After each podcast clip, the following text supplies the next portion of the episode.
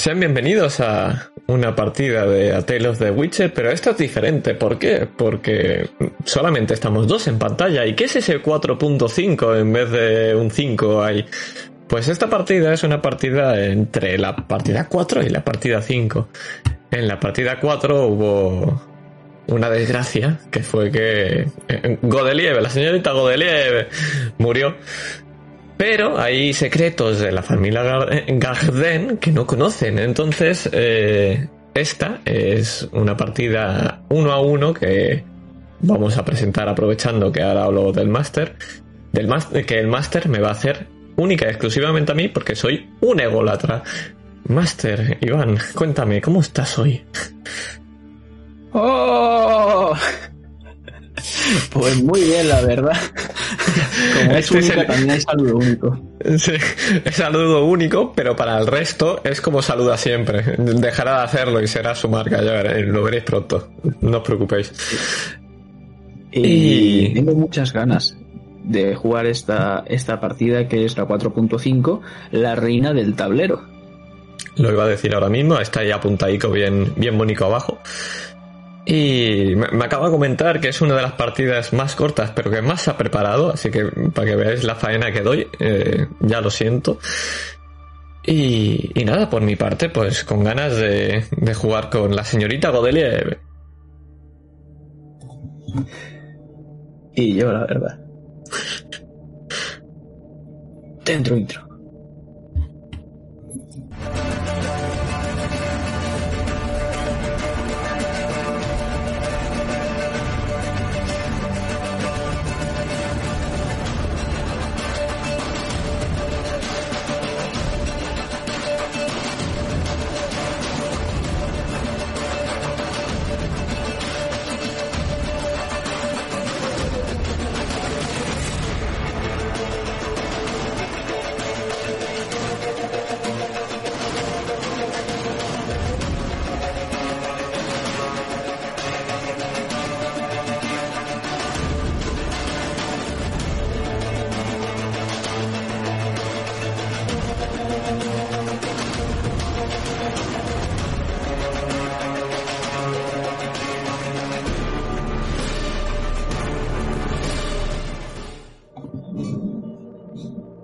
Quiera, señor Master.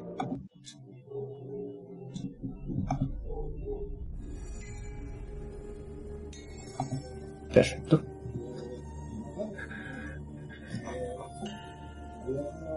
Pues vamos a empezar esta partida con una mirada. Una mirada decepcionada. Escuchamos una orden, pero no sus palabras. Y vemos una mano ensangrentada a la que le falta el dedo índice. Vemos intentos de asesinato. Vemos muertes entre la ventisca. Una noche divertida con un mejor amigo. Puede que hasta un compañero de aventuras, el que nunca te abandonará. Podemos ver árboles volando, con las astillas pasando por encima de nuestras cabezas. Y una gran cornamenta.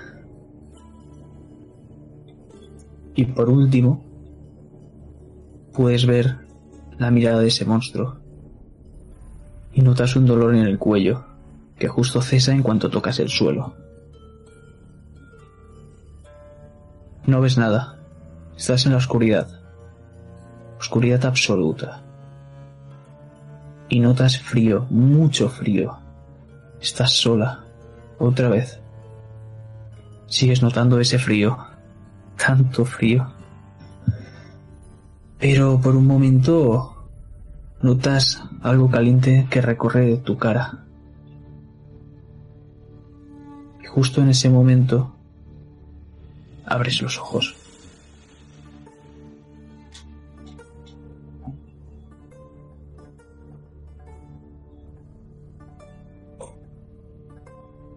Abres los ojos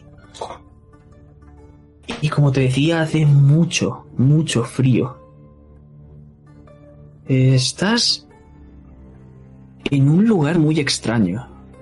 Es un lugar que es totalmente blanco, el blanco más puro que has visto en tu vida, y se extiende hasta el infinito.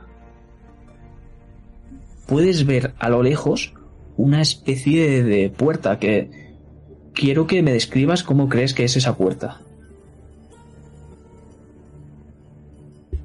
Pues entre toda la nieve, además de justo abrir los ojos, todavía con molestia en el cuello, al principio lo veo todo borroso. Y para mí esta nieve, este color blanco, se parece un poco más a un lago, un lago cristalino. Y esa puerta, en mitad de ese blanco, es como si en medio de este lago hubiera un arco formado por unos árboles.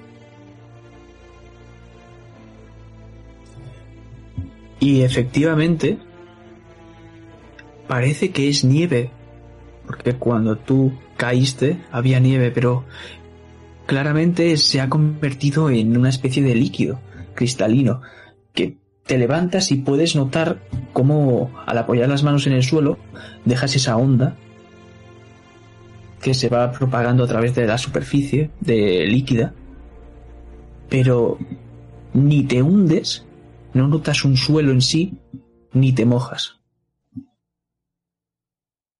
Y al final, muy a lo lejos, está esta puerta que nos has descrito. ¿Esto es un sueño? ¿Dónde estoy? Miro alrededor. Busco a mis compañeros.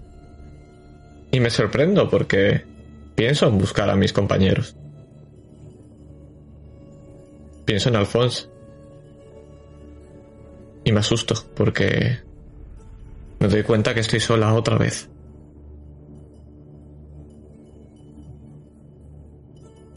Mira la puerta. No veo a nadie. Está todo desierto. Está todo desierto. Como te he dicho, es como si fuese una sala blanca, todo blanco, las paredes, todo. Pero es infinita. Y es como si viese la puerta muy a lo lejos. Vuelvo a mi niñez, donde ese castillo es este lago, el castillo de mi familia, porque a pesar de que en ese castillo hay gente, para mí estaba tan vacío como este lugar. Es una sensación agridulce porque es no hogareña, pero sí conocida. Aunque no me gusta. Me dirijo a lo único que destaca ante toda esta solitud, esa puerta. Perfecto. Porque, como te he dicho antes, eh, tú ahora avanzas y cada paso que das vuelve a extenderse esta propagación del líquido. Y es extraño porque es que no nota, como te he dicho antes, no notas el suelo. Cuando pisas es como si te fueras a hundir, pero algo te mantiene sin saber el qué exactamente. Y puedes ver este movimiento, esta propagación del líquido, que tampoco hace ningún sonido. Y lo único que tienes es ese frío que te abraza, que te engulle. Mientras avanzo, miro hacia el suelo. ¿Qué veo en el reflejo? ¿Sí hay reflejo? No hay reflejo. Es muy extraño. Pero cuando estás mirando al suelo, ves como de repente, como si fuese un jardín, del suelo aparece y hace que levantes la cabeza, porque se alza tal vez tres metros para arriba y ves cómo se forma como un jardín laberíntico. Y puedes ver cómo está lleno de orquídeas, puedes verla de todos los colores. Y cuando te das cuenta estás recorriendo este laberinto cogido de la mano de alguien, de un chico. ¿Qué rasgo es el que más destaca de este chico? El rasgo que más destaca es su nariz. Es muy pequeñita para lo... para ya ser un hombre. le da un toque como a niño. Y no le gusta absolutamente nada.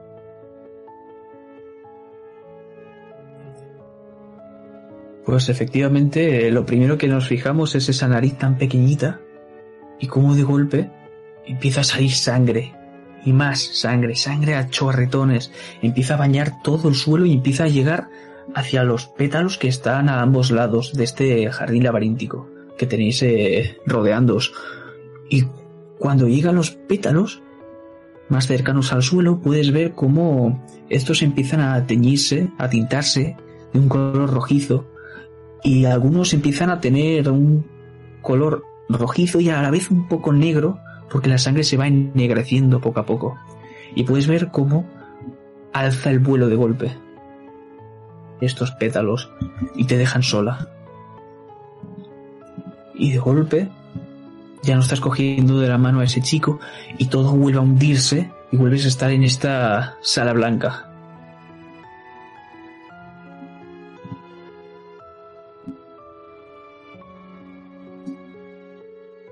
Por un segundo, cuando antes de desaparecer me viene un olor.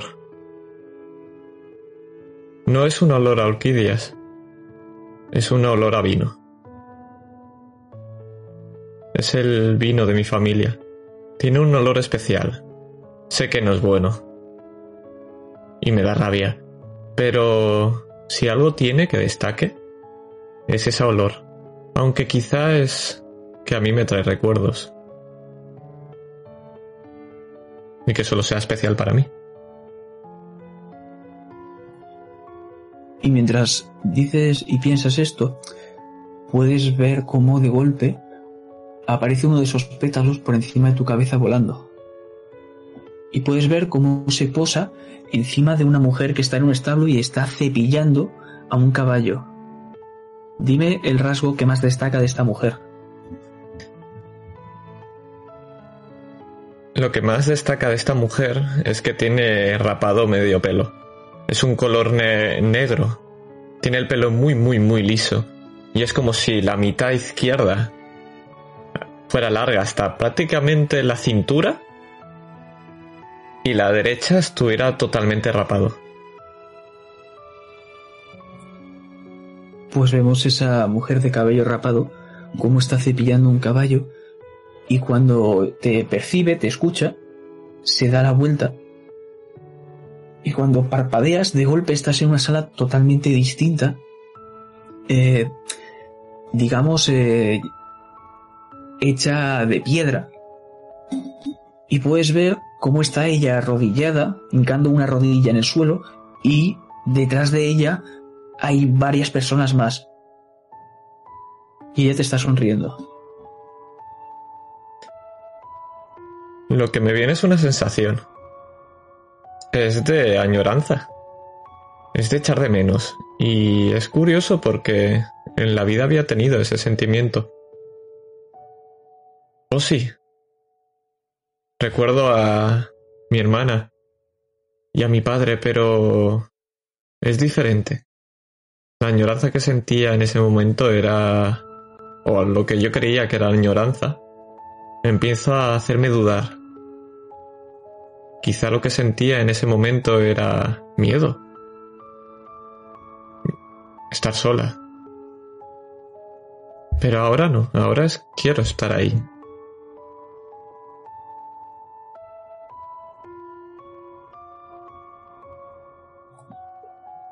Pues puedes ver que cuando ella hinca la rodilla y los demás también empiezan a hincarla, empiezan a sobrevolar otra vez esos pétalos y van cayendo encima de ellos. ¿Dónde lo tiene esta mujer? ¿Dónde se le pone el pétalo? El pétalo se pone justo en el, en el pecho, como si fuera un colgante. Vemos como justo debajo del cuello, a unos palmos, incluso podría parecer que realmente es un colgante, de lo brillante que es ese rojo.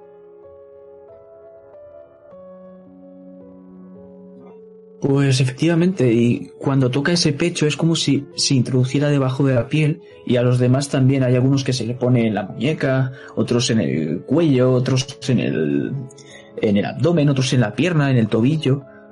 Y poco a poco van llenándose de estos pétalos rojizos con tintes negros. Y puedes ver como en su mano izquierda tienen una copa y todos se alzan mirándote pero la copa está vacía y puedes ver cómo cogen de detrás algo con la mano derecha y es una daga. Cogen, alzan el cuello y se rajan la garganta y empieza a salir sangre y empieza a llenarse esa copa. Y todos te están sonriendo mientras se desploman y vuelve todo a llenarse de sangre. Y otra vez ese olor a vino.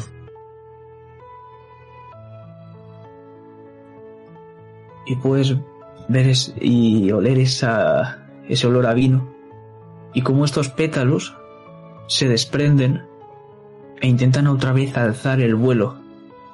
Pero es que hay tanta sangre que les obliga a quedarse ahí.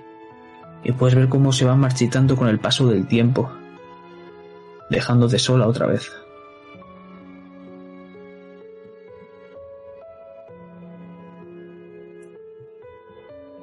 Y esta vez no hay ningún cambio de sala. No vuelves a esa sala infinita blanca, sino que de vuelta apareces en un despacho que estuviste ya una vez. Y ves a un hombre alto, bastante musculoso, que le falta un brazo. Y está acompañado de una mujer que siempre está detrás de él, es pelirroja.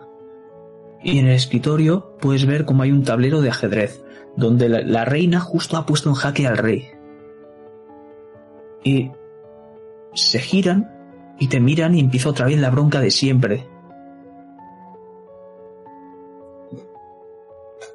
Esa bronca que siempre te echa tu padre, esa bronca que siempre te echa tu hermana, por colarte y escuchar a escondidas.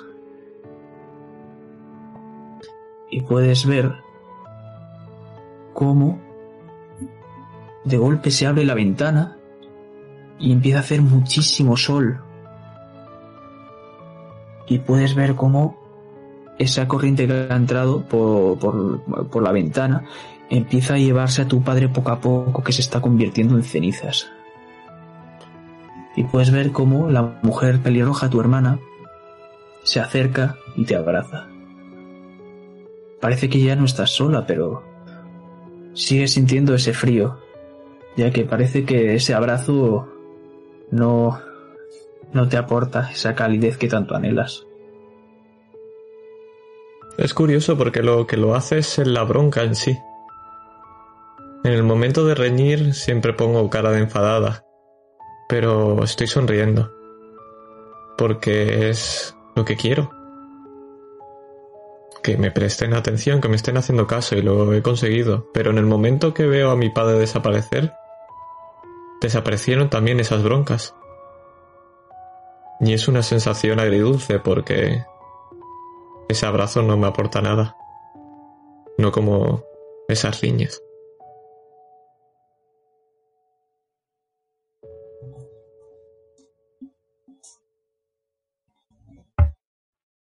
Y cuando estás siendo abrazada, por un momento parpadeas y vuelves a estar en esta sala infinitamente blanca.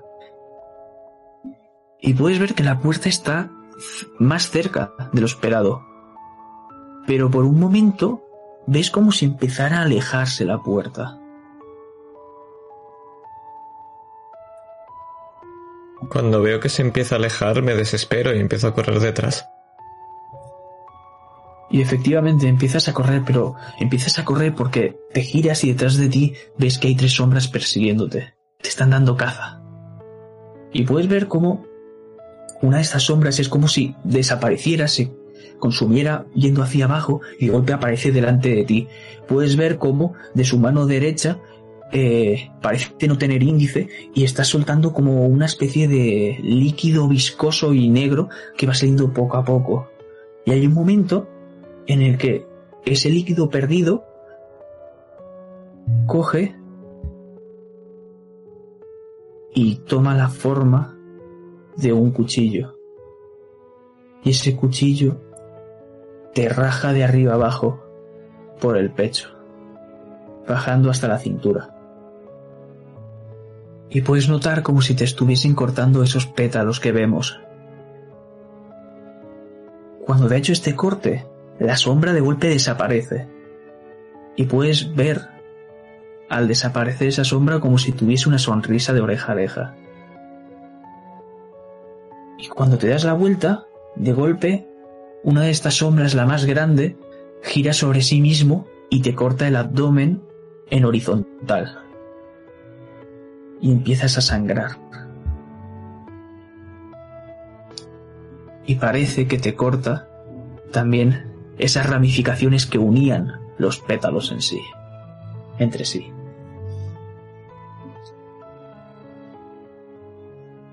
Puedes ver cómo también desaparece. Y otra vez esa sonrisa, esa puta sonrisa asquerosa. Y la última de todas, puedes ver cómo te ata y rápidamente te coloca en una pira que no sabes de dónde cojones ha salido y te empieza a prender fuego con furia. Y puedes ver cómo las llamas te rodean, de todos los colores, amarillas, rojas, púrpuras, azules, verdes, por todos los, las direcciones rodeándote. Y hay un momento en que cuando ya te están consumiendo,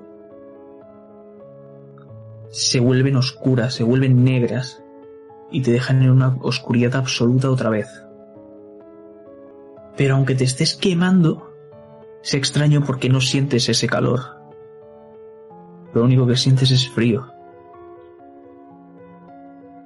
Y a lo lejos puedes ver cómo están esas tres sombras que te estaban persiguiendo y te estaban dando caza. Y cómo tienen esos colores que las llamas han perdido, revelando que son tus compañeros y te han abandonado. Frío y miedo es lo que siento. Pero en el momento que me doy cuenta de quiénes son. No miedo a lo que han hecho, sino... Otra vez, miedo a que desaparezcan.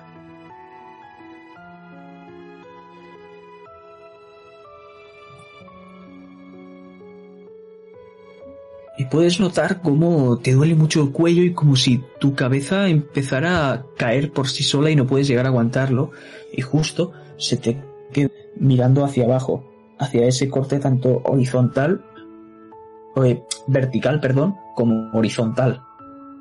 Y puedes ver cómo de esta herida empieza a brotar un río de sangre.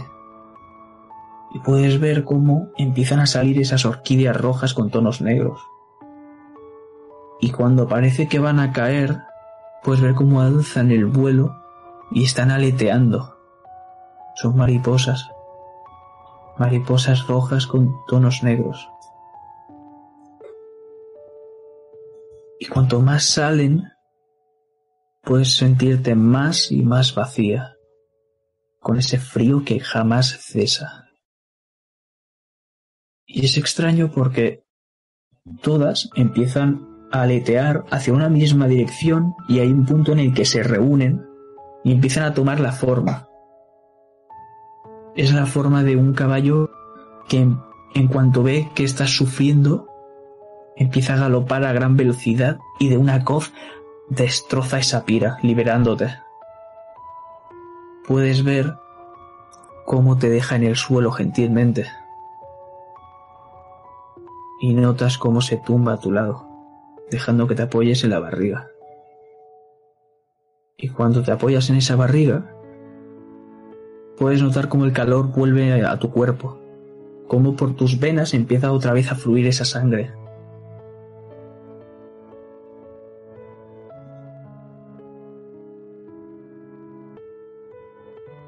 Cuando noto esta calidez, la sensación es que quiero abrazarlo.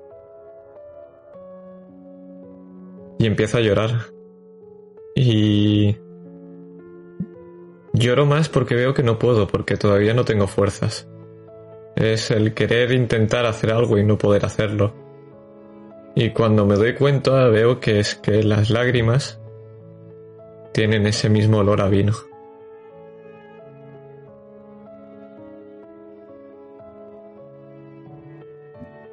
Pero ese olor a vino cesa rápidamente porque puedes ver una lágrima que cae por la mejilla de ese caballo, hecho de mariposas rojas y negras. Y cuando la gota cae al suelo, puedes ver las ondas que vuelven a, a propagarse. Y como una corriente se eleva y empieza a desaparecer esa forma de caballo mientras se alejan las mariposas, mientras se aleja ese olor a vino.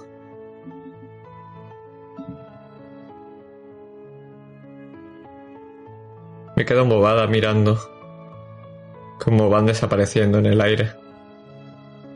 Pero vuelvo a tener miedo porque vuelvo a estar sola. Pero ahora ya no es lo mismo porque algo de calidez se ha quedado. El miedo no desaparece, pero ahora hay una chispa de algo. No sé bien qué es.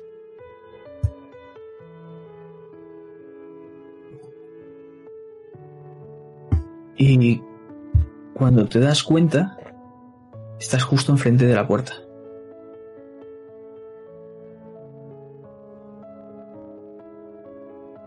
La miro.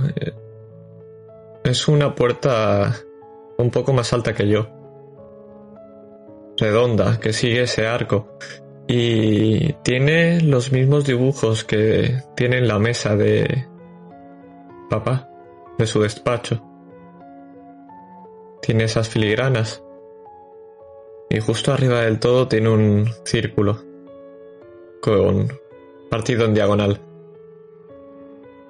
El mismo que tapaba las... todo el papeleo que tenía siempre encima. Nunca he sabido qué significa. Ese círculo que parte en diagonal también está en el centro de la puerta.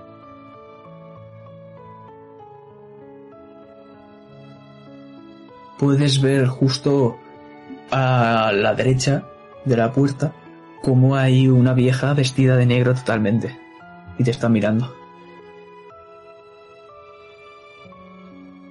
¿Tú? ¿Aquí? ¿Cómo estás? Hace tiempo que no nos vemos. Pues no lo sé. ¿Dónde estoy? En un lugar de reposo, tal vez. Veo que estás comido mejor. Te ves mejor. Ya no estás tan palincha. Me miro. Mejor no... No lo sé que esté mejor. No, estoy igual que antes. Sola.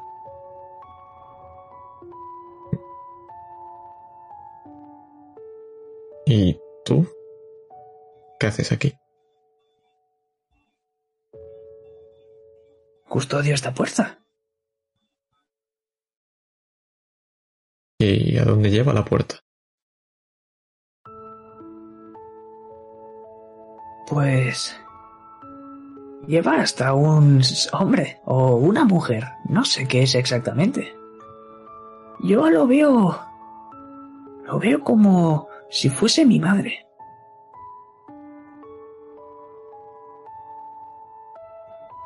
¿Puedo echar un vistazo? ¿Eso es lo que quieres? Pues no lo sé. Quiero ver a Alphonse. Y quiero ver a... Quiero verlos a ellos también. Incluso abrí después de intentar matarme. ¿Por qué quiero verlos?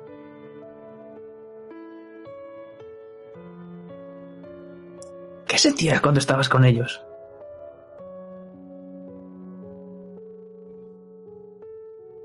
Pues tranquilidad. No me tenía que preocupar. de nada. Era como que siempre estaban ahí.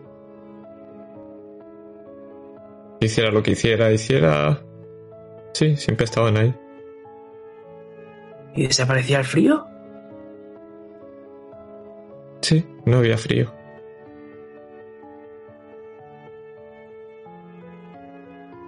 Bueno, si tantas ganas tienes de ir a verlos, no te preocupes.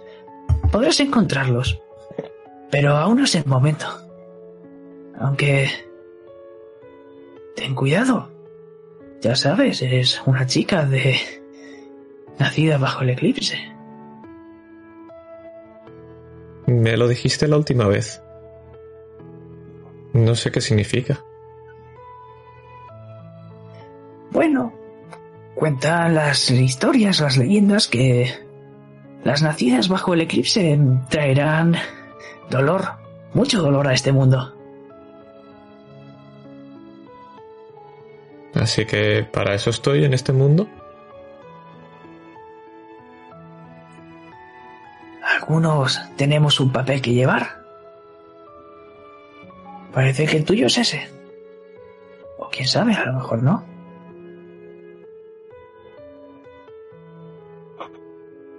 De acuerdo. Aunque eso sí, debo avisarte. Cuando el cielo se tiña de verde y las estrellas caigan, ahí empezará tu legado. O puede que haya empezado ya, quién sabe.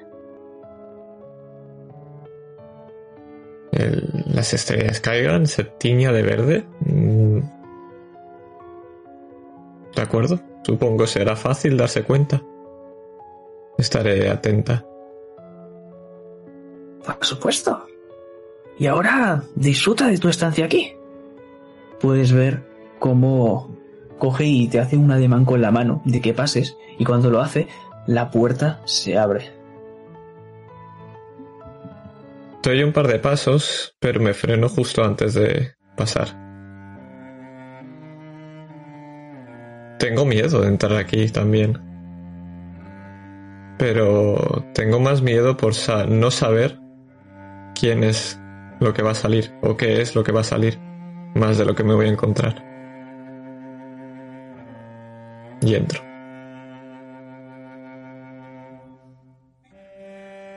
Pues tengo una pregunta. ¿En qué persona estás o en qué estás pensando ahora mismo? Tanto Justo persona ahora- como animal, lo que sea. Justo ahora pienso en lo que siempre he querido ser. Y pienso en Victoria, pero no pienso en la Victoria que conocemos todos. O quizá todavía no todo el mundo. Pienso en la Victoria que está en mi cabeza. En una mujer fuerte, decidida, que sabe lo que quiere, que es reconocida, pero no por caer bien o por temerla, sino por hacer las cosas como debe hacerlas. Y me doy cuenta que estoy pensando en mi padre.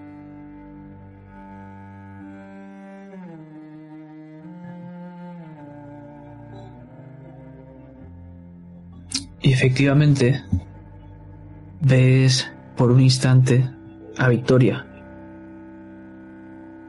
Pero es extraño porque es como si fuese como una silueta de ella. Puedes reconocerla y es como si empezara a parpadear esta silueta hasta que de golpe se transforma en tu padre.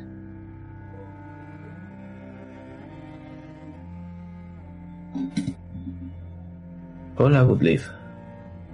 ¿Cómo estás? Papá, No, no soy tu padre.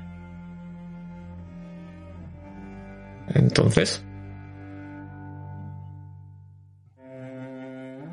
Soy lo que más anhelas en este mismo momento. Yo no anhelo a mi padre. La verdad es que no sé lo que anhelo. Créeme, si no fuera así, hubiese adoptado otra forma.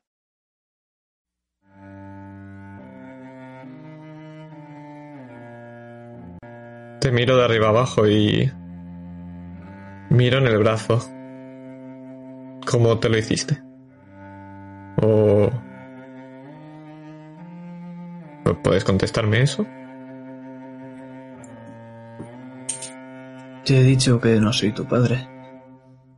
Solo adopto su forma. Vale. Dicen que defendiendo la humanidad, tuviste que dar algo a cambio.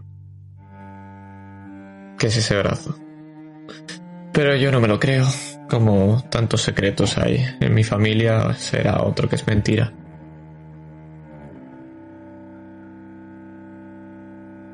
¿Sabes por qué estás aquí? Pues todavía no lo sé.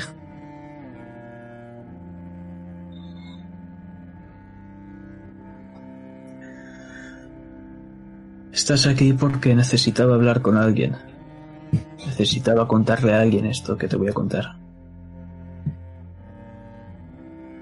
Digamos que tanto en este mundo como en muchos otros hay un gran mal. Hay una fuerza caótica que intenta sumir en el caos este mundo. Y ya ha conseguido sumir en el caos a varios otros.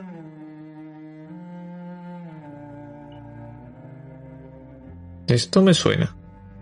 Creo que era algo de cuando vino la magia o algo así. No.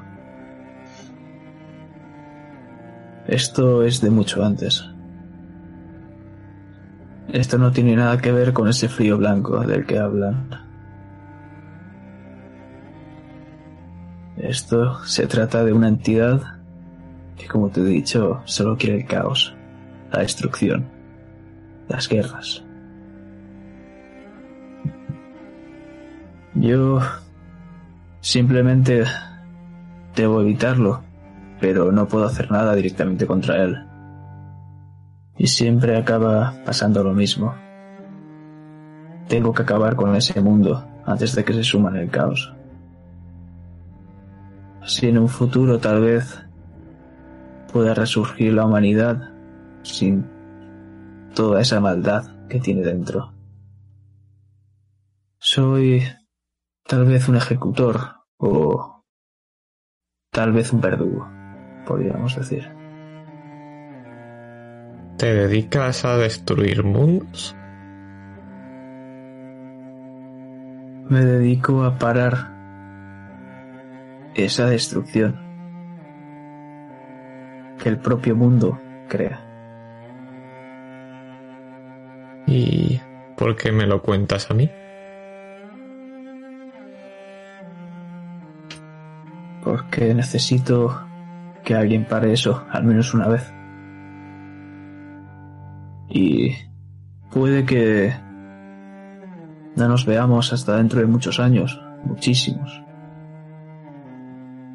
Y puede que a tus compañeros, esos que te han dejado atrás, no les interese porque ya estén muertos. Pero a ti a lo mejor te interesa. Porque tú podrías seguir viva para ese entonces. Entonces será dentro de mucho, mucho tiempo, pero ¿qué puedo hacer yo si tan solo soy bueno, no sé ni lo que soy. Eres Gudlif Gagden, la menor de las Gagden. Y has sido enviada para llevar la presencia de Nilfgaard de tu familia hacia el norte. Tal vez puedas parar las guerras que hay. O puede que no.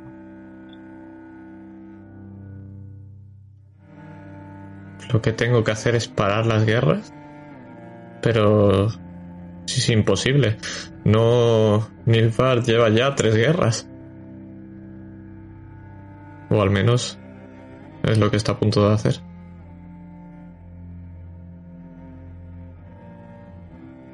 Todavía no ha empezado lo bueno, digamos, de la tercera. Me imagino que ha señalado la puerta con la cabeza. Te ha dicho ya la profecía. ¿Profecía? Sí, tu profecía. No, no me ha dicho nadie ninguna profecía. Esa del cielo. Cómo se tiñe Ah. de verde. Como así las, la- las estrellas caen del cielo. Sí. No sabía que era una profecía. Por supuesto que lo es. Recuerda que cuando pase eso no habrá vu- vuelta atrás. O puede que casi no haya vuelta atrás. Piensa bien en tus decisiones y en tus acciones sobre todo.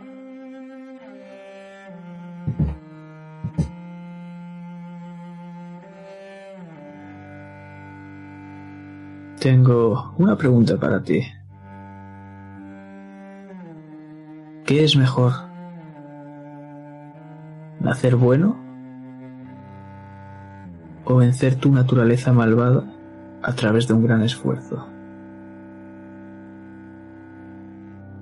Imagino que lo segundo. Porque alguien bueno lo tiene todo desde el principio, ya lo es. El esfuerzo de conseguir lo segundo es lo difícil.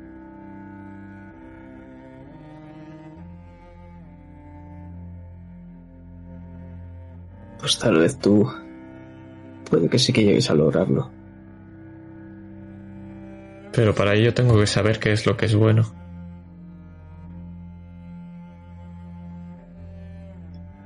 Tendrás la oportunidad para ello. Porque recuerda que la esperanza no está siempre donde se busca.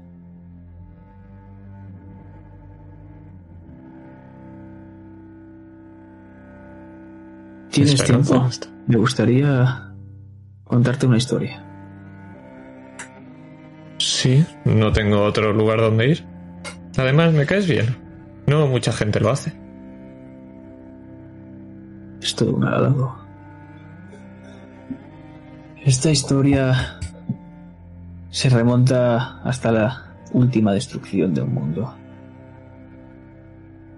Esta es la historia de Dara Olicir.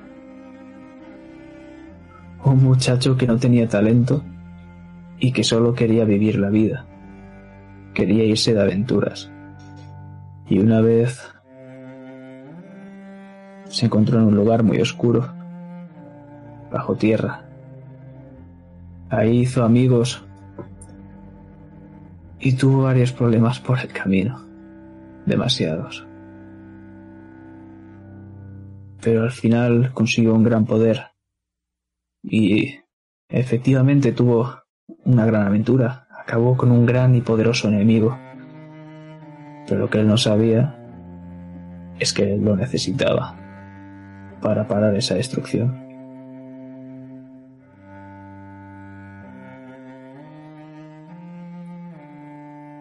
Yo estuve con ellos en sus últimos momentos.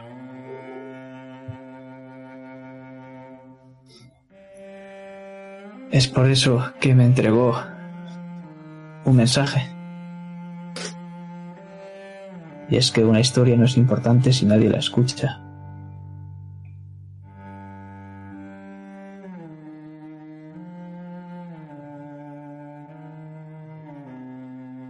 No estás solo, entonces.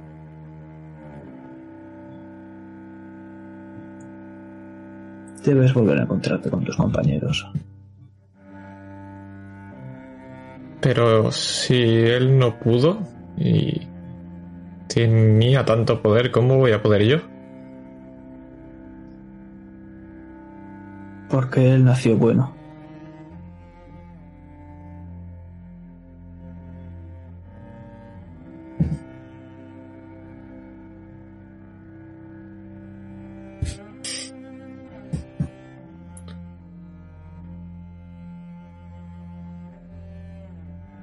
De acuerdo.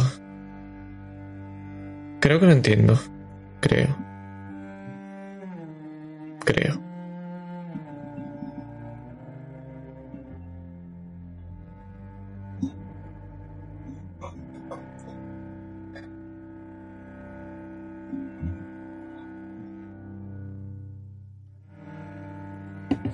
Tengo muchas ganas de ver tus resultados, Ulrich Kagden.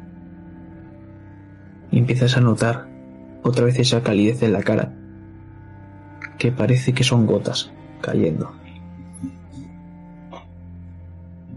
Se nos acaba el tiempo.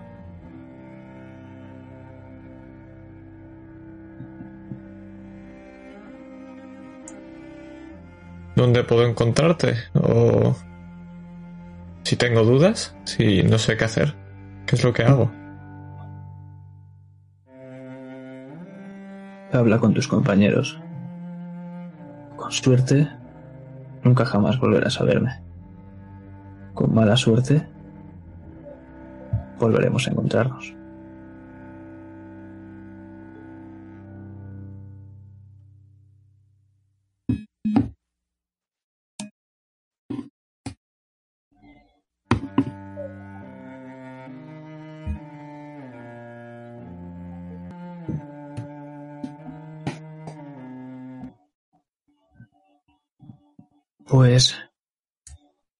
Empiezas a notar cada vez más esas gotas cálidas que te caen en la, en la cara. Y empiezas a abrir lentamente los ojos. ¿Qué sientes?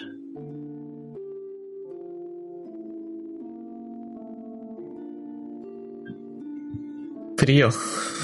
Mucho frío. Pero... De nuevo hay algo ahí dentro que no entiendo. Algo que lo contrapone. Pero no sé si es calor o qué es. Y en efecto hace mucho frío porque estás en las montañas de Mahakam. Justo donde ocurrió la desgracia. Donde ese monstruo te dio ese tremendo golpe. Y vas recuperando poco a poco la vista. Puedes ir parpadeando mejor y cuando te das cuenta puedes ver lo que te estaba goteando en la cara. Tienes una cabeza de un soldado nifgardiano delante. Mientras empieza a parpadear, veo este lago blanco cristalino y veo esas mariposas que caen, esos pétalos que vuelan, pero vuelan hacia mí. Pero acabo viendo esa cabeza y... Más que asustarme, miro extrañado. Extrañada. Pues ves como de golpe se aparta. Alguien estaba cogiendo esa cabeza.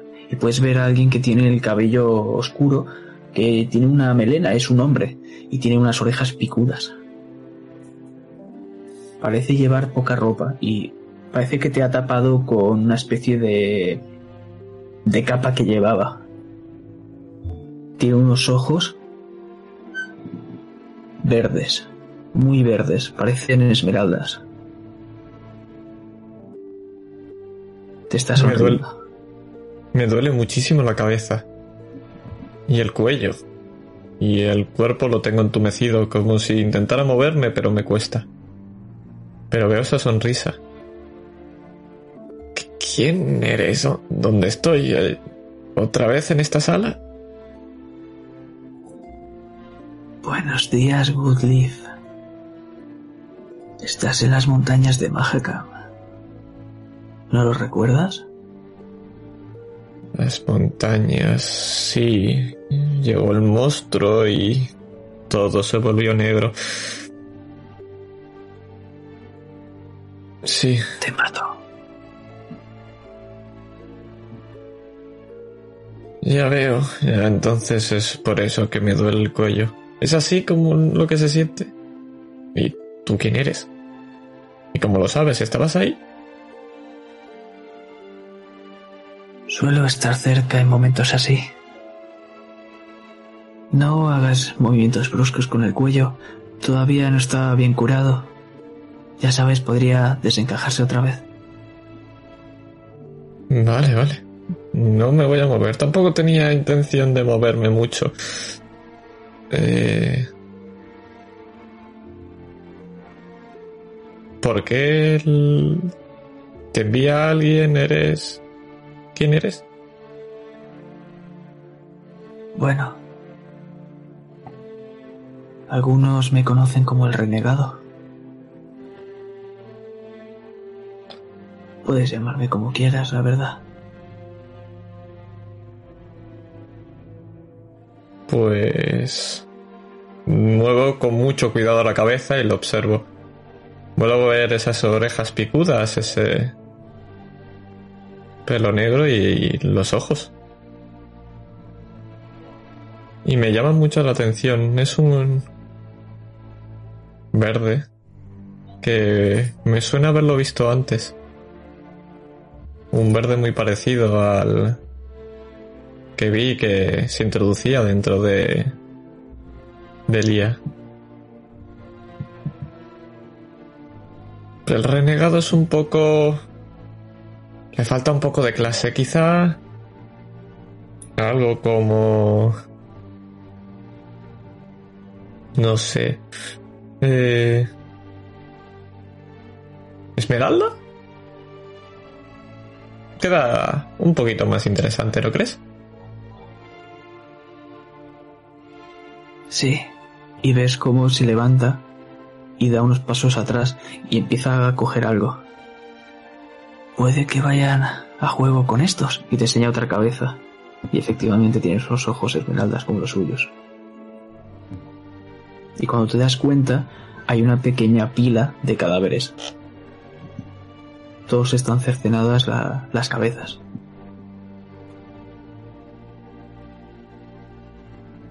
Miro, pero no me extraña, ni me preocupa, la verdad. Bueno, debería agradecértelo, imagino. Mm, Gracias por la ayuda. No hace falta. La hija de Ailuin. No hace falta que me dé las gracias. ¿Conocías a papá? Sí, era su amigo. Hace mucho tiempo, muchísimo. ¿Sabes? Te pareces mucho a él. Me vino otra vez esa imagen a la cabeza. Oye, siempre me he preguntado cómo se hizo papá lo del brazo.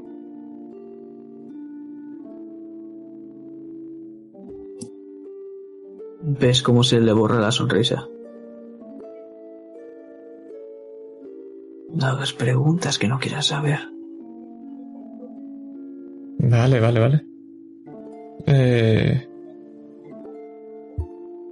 Bueno, gracias por la ayuda. Si eres amigo de papá, pues tienes que ser alguien bueno. Y lo miro como, como, eh, como si ese bueno fuera pregunta. Puedes ver cómo estás diciendo estas cosas y él está cogiendo esa cabeza y está poniéndola encima de, de la suya y está sacando la lengua para que caigan las gotas de sangre.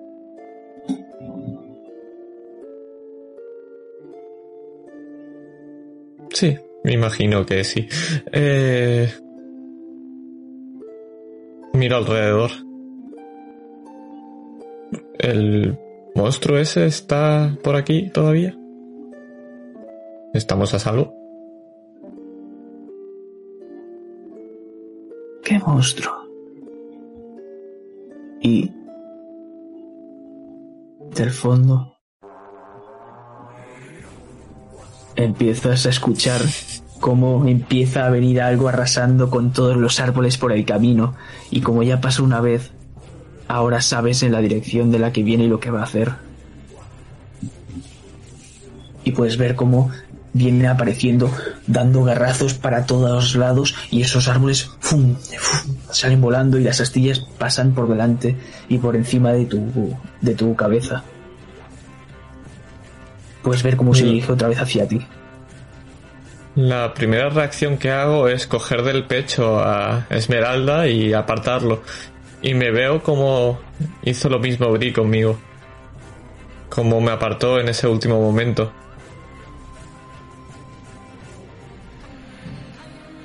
Pero es que él es como inamovible. No sabes, no sabes si es que pesa mucho o es que está haciendo muchísima fuerza.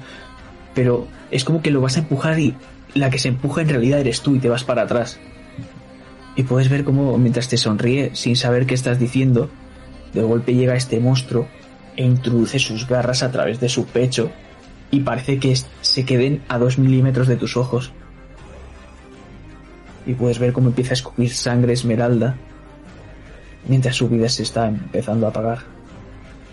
Y puedes ver cómo coge y de golpe saca del cuerpo de esmeralda las garras, según digo, esta bestia de cornamenta de unos tres metros y medio, con una sonrisa que parece la del Joker, digamos, pero negra y más abierta, con un cuerpo delgado pero a la vez muy musculado, que parece una persona harapienta.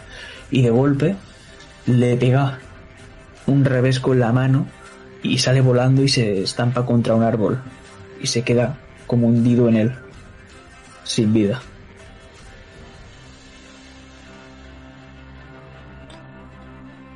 Lo veo y la primera reacción que tengo es de asombro. Voy a mirar, acercarme al cuerpo. Con miedo porque no me creo que, siga, que se haya muerto. Pero por un segundo me he visto a mí otra vez ahí. Pero esta vez al revés. Es que cuando te acercas, de golpe, una garra va a darte. ¿Consigue darte o consigues esquivarla? Me da. Me da, pero me rasga el, el abdomen.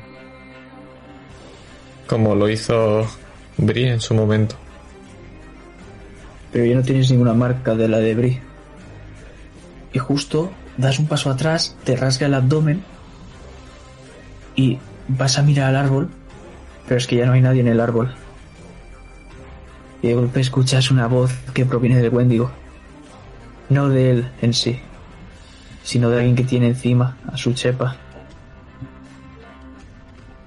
No se toca una Gagden en mi presencia.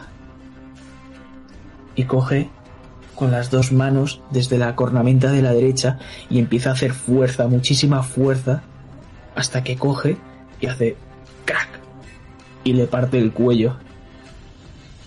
Y mientras empieza a caer, ves como empiezan a salir unas uñas afiladas y le hace una raja en el cuello que le cercena el cuello al Wendigo. Y con un tirón rápido se la arranca. ¿Estás bien? Sí, mejor que ese Wendigo. No debería haberte atacado. Ya lo veo, ya. Ya veo por qué eras amigo de papá. ¿La quieres? Te ofrece la cabeza.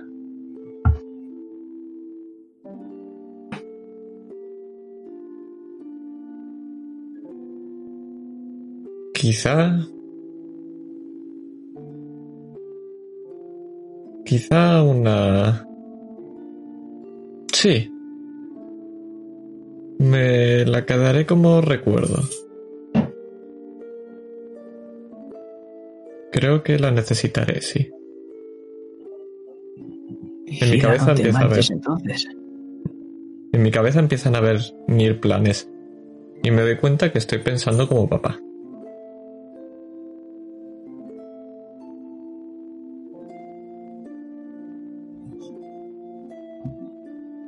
Dime cómo es tu ropa, porque la última vez te la cambiaste. La ropa era un... Era de un color rojo, carmesí. Si no recuerdo mal. Llevaba ese mismo escote, ese corsé y esa falda larga. Pero este corte lo que ha hecho ha sido abrir toda la parte del estómago.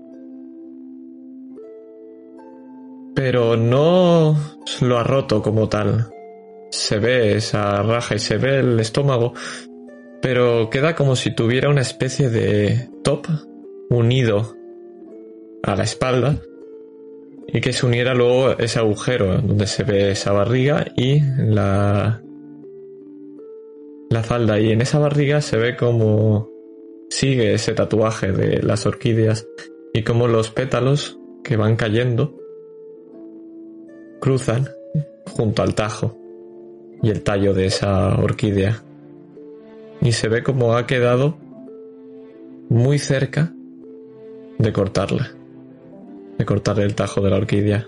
Un centímetro más y el tatuaje se hubiera cortado.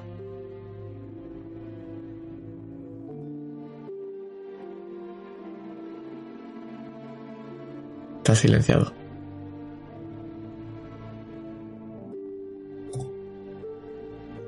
Ahora, después de ver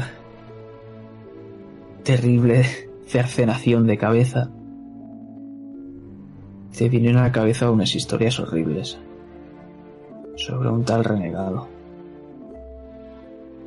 Sabes a qué sociedad pertenece y sabes por qué le llaman el renegado. Por matar a uno de los suyos. Quisieron darle caza pero no pudieron. Es demasiado poderoso.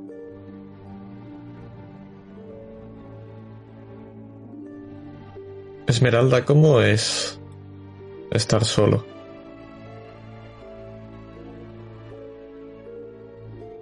Es terrible. Por eso busco a tu padre. Quiero volver a encontrarle. ¿Crees que sigue vivo? Por supuesto, tu padre nunca moriría.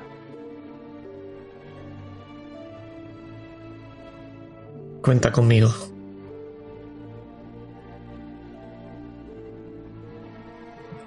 No podemos estar solos en una búsqueda, ¿verdad? Sí, pero yo de momento tengo otra búsqueda de momento, claro. En cuanto se acabe, volveremos a vernos. Sí, tengo que hacer varias cosas yo también. Importantes, además. Sí. Sí, imagino que volveremos a vernos.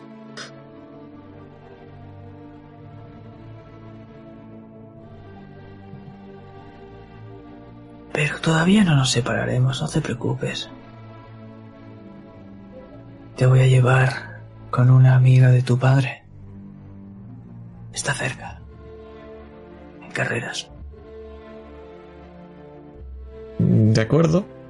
Eh, ¿Podrías contarme más cosas sobre papá? La verdad es que no he sabido mucho. Ya sabes, siempre estaba en la guerra y... Y no lo veía mucho. Pues empezáis a andar hacia carreras y te va a llevar por una ruta a través de las montañas. Y va a cortarte bastante el tiempo, porque no sabes cuánto tiempo ha pasado exactamente.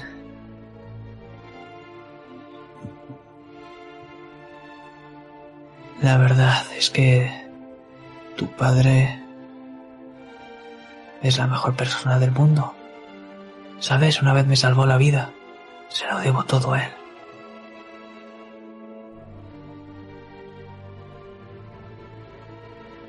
Yo no lo conozco. Me hubiera gustado conocerlo de verdad. Y no solo las cosas que dicen de él. Lo tengo como... Solo la imagen que tengo es ese cuadro que tiene en sus despachos. Esa es la imagen que tengo de papá. No te preocupes. Cuando lo encontremos podrás preguntarle todo lo que quieras. ¿Sabes? He vivido con unas montañas como estas parecidas hace tiempo. Es bastante divertido. ¿Cómo es la vida en esas montañas? Solitaria.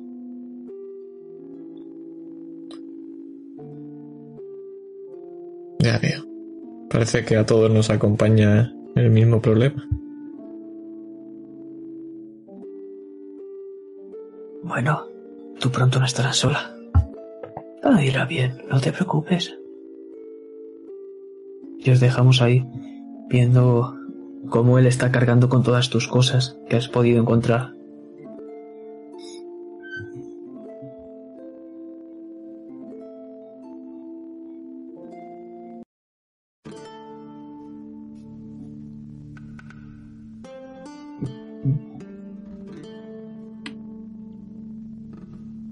Esta no. Esta.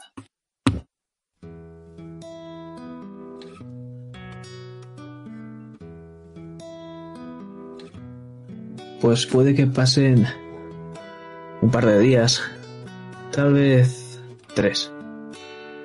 Y hay un momento en el que has visto como Esmeralda se marchaba en otra dirección, hacia el norte estás justo en carreras.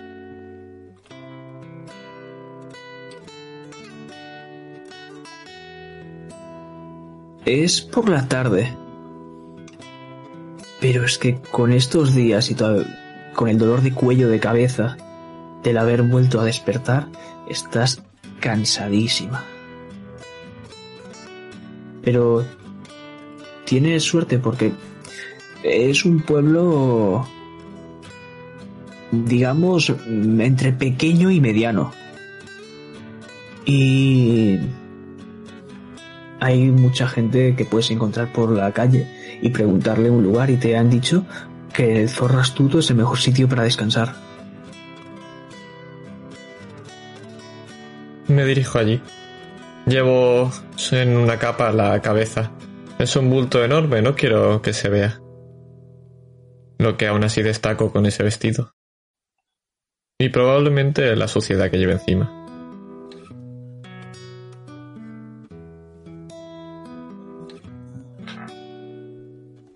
Pues estamos enfrente de Zorro Astuto. Y es una, una posada bastante grande. Podemos ver una edificación construida con piedra. Con ese cartel grande, Zorro Astuto. Y al entrar podemos escuchar este rasgueo de, de un laúd y como al fondo debe de haber, entre la penumbra, un bardo seguramente tocando. Y hay muchas mesas llenas de gente celebrando y haciendo mucho escándalo.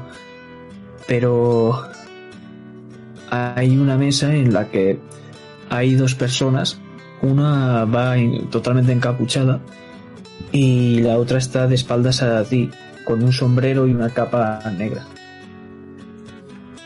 Y cuando tú entras, puedes ver todo este glorio y como todos se giran, te ven y alzan la copa y empiezan a gritar. La jarra, perdón. Y cómo se clava esos ojos de esa mesa de dos personas. Y puedes ver una mujer en la barra. Buenas, ¿qué quieres? Estoy mirando a esa mesa. Estoy sonriendo. Pero me giro y la miro. Pues descansar. La verdad es que llevo un viaje largo. Y si tienes un poco de vino.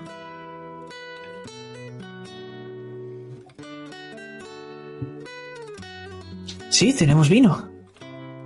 Es uno que parece que por estas tierras les gusta mucho a la gente. Y ves cómo sacan una botella de vino. Y te sorprende porque es tu vino.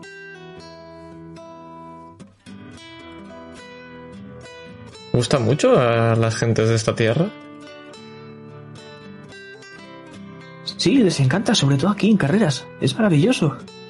Puedes ver cómo hay un montón de gente que sí que están con cervezas, pero muchos otros con copas llenos de, llenas de este vino. Sírveme una copa. A mí lo que más me gusta es su olor. Te Huele a botella, casa. Marchando. Y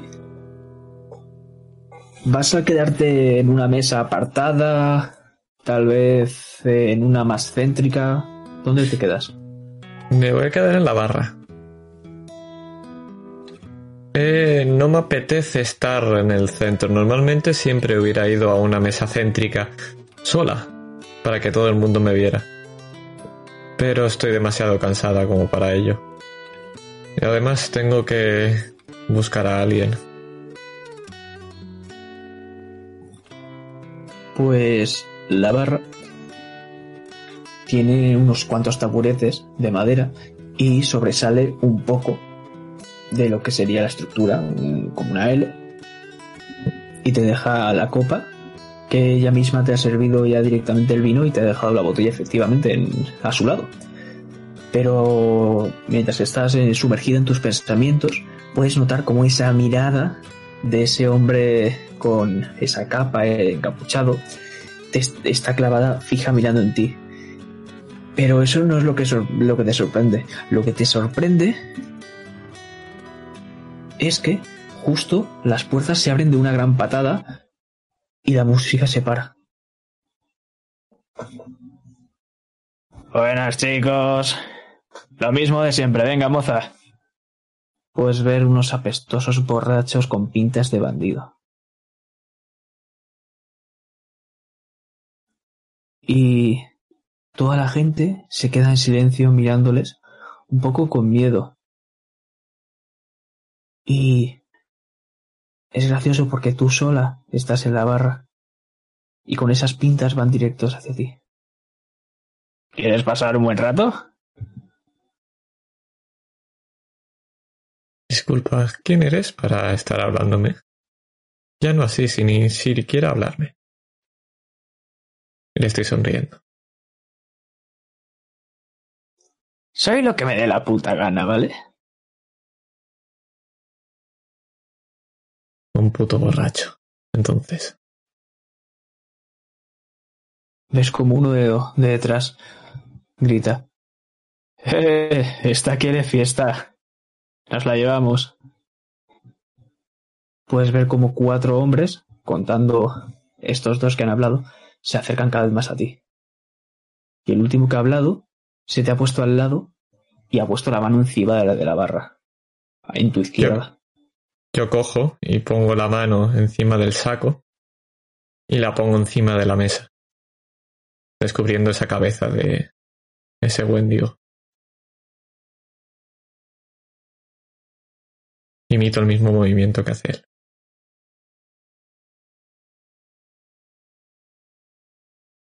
Tal vez nos llevemos esa puta cabeza con nosotros.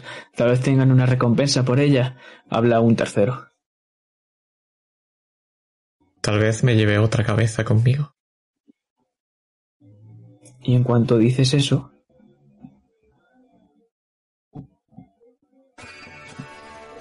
notas esa mirada otra vez. Pero esa vez está delante de ti. Y puedes escuchar un grito. Y de golpe, al lado de esa cabeza, donde estaba esa mano, ves que un mandoble ha sido clavado en la muñeca.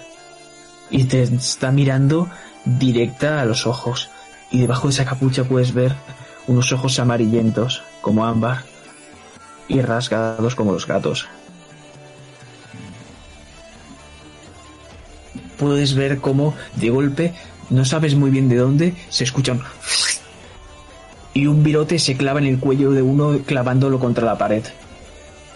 Este hombre que se te queda mirando, de golpe, coge, aprieta la espada y hace una cosa muy rara con la mano y golpe sale como una corriente de aire que sale disparado del otro hacia atrás, desprendiéndose de la mano.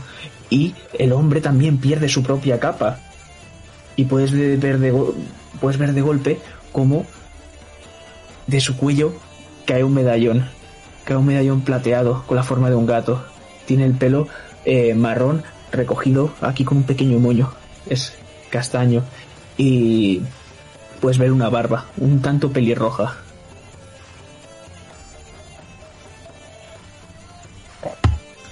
Estoy mirándolo fijamente a los ojos, no veo nada de lo que está pasando. Lo veo por el rabillo del ojo, pero me quedo mirando esos ojos. Pues ves cómo parpadea y en cuanto parpadea sale disparado arrancando la espada y dejándote esa mano clavada. Ahí. Y podemos ver cómo se dirige hacia uno de estos y un mandoblazo lo parte por la mitad y al que tiene a su lado empieza un chorro de fuego a quemarle la cara. Cojo la mano, la tiro al suelo y cojo un pequeño trapito y limpio un poco la sangre de la mesa. Y en cuanto acabas de limpiarla, escuchas otro virotazo que le da al último al que le estaba quemando la cara en la cabeza y te la vuelve a clavar justo donde estaba esa mancha de sangre.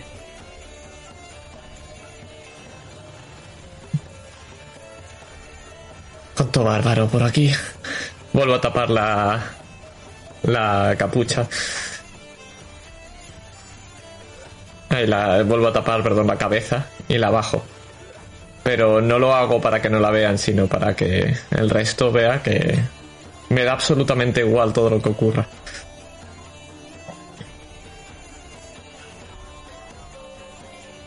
Pues ves como con esto la música vuelve. Y este hombre que sabes perfectamente que es un brujo ahora, envaina su espada. Puedes ver que el que estaba disparando esos pilotazos era el, que estaba justo enfrente de, de este, que iba con un sombrero y una capa negra.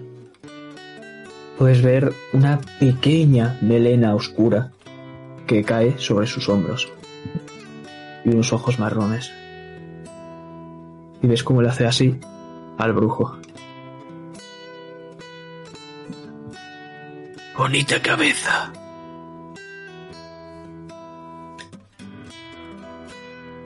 Lo es. Y buen trabajo. ¿Cuánto suele costar acabar con esos monstruos? Y ya señaló a la cabeza del bandido.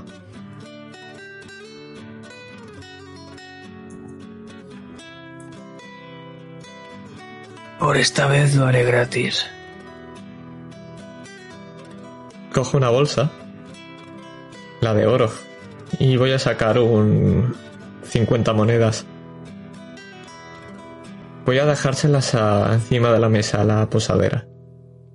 Por los posibles desperfectos y ya sabes, que te encargues de ellos y quizá incluso pagar a alguien para que no entren aquí.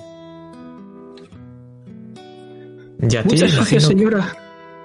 estaban viniendo cada semana después de robar a campesinos de los alrededores. Os lo agradezco. Con esto podrás pagar a alguien para que, bueno, no vuelvan a entrar o al menos... Bueno, no creo ni que lo hagan con la ayuda de estos amables brujos, ¿verdad?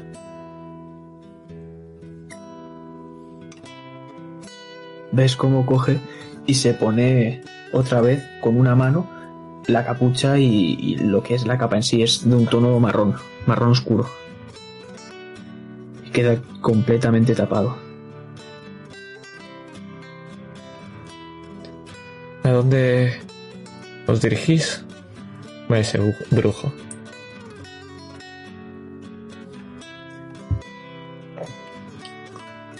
Vamos a una casa, una mansión que está cerca de aquí. Ves como da dos golpes en la mesa y le ponen un vaso de chupito con algo de licor dentro.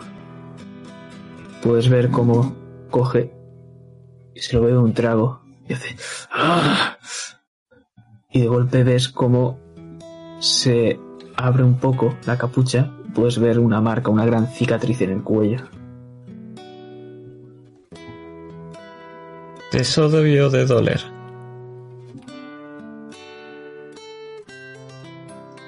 Es un recuerdo de que no debo despistarme. El mío también. Y le señaló la cabeza del Wendy.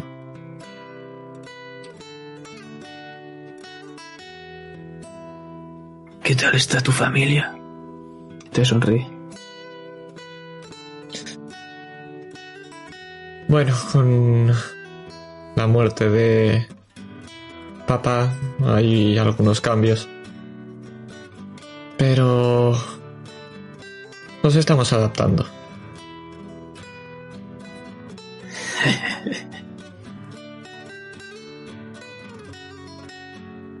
Lo que tú digas. Live. Gracias. ¿Y con quién tengo el placer de hablar? Maese brujo de la escuela del gato.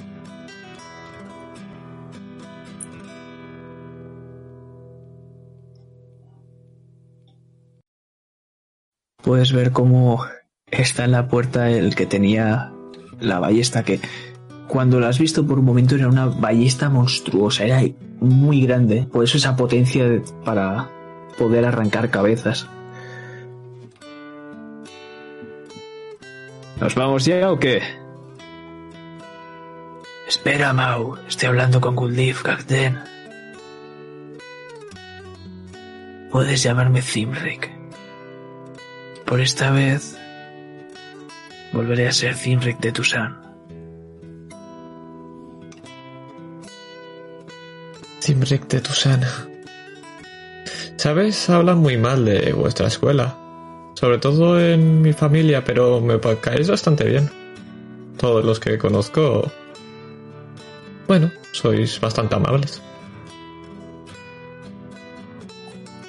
Eso es porque no nos han pedido que os mate. Imagino que cuando alguien quiere matarte, pues pierde toda la gracia. Dímelo a mí. Y ves cómo te señala esa marca, esa gran cicatriz en el cuello. Veo que no lo hicieron bastante bien. Entonces, si sigues aquí. Eso fue pura suerte. Y en tu cabeza resuena eh, una pequeña conversación que tuviste con, con Esmeralda, en la cual te decía que fueses a carreras a buscar a una tal Velorina.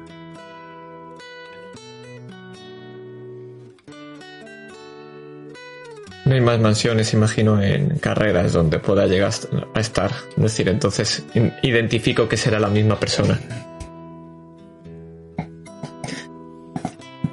Os acompañaré si vais a la mansión. Yo también tengo que ir a verla. Claro. Este es Mau. Y te señala con la cabeza al chaval. Debe tener tal vez unos 20 años. ¿Tiene ojos de brujo? No, Un placer. Mao. lo que tú digas. ¿Has acabado ya, Zinric? Claro, Mau. Vámonos, anda. Eres clavado a un brujo que conozco. Habla lo mismo que tú. Y se lo digo eso a Mao. Ves como Zinric coge y te sonríe con una sonrisa muy leve.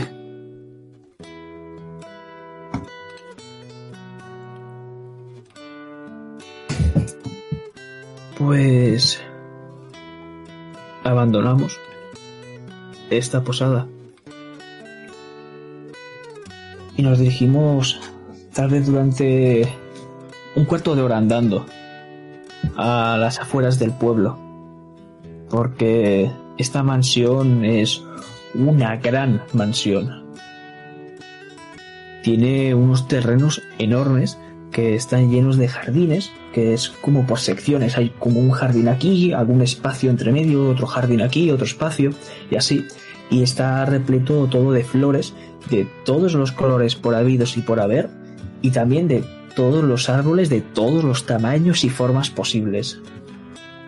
Puedes ver cómo hay mucha gente que algunos salen de esta mansión que se dirigen hacia estos jardines y es extraño porque algunos llevan máscaras y botellas de vino en la mano. Podemos ver cómo en la parte este del, de la mansión, que es una mansión enorme, como te he dicho antes, hay un torreón que tiene aspecto bastante antiguo. Pero no es porque sea muy antiguo, sino porque está hecho a propósito y desentona mucho con la arquitectura y materiales de, de esta mansión. Y... Em,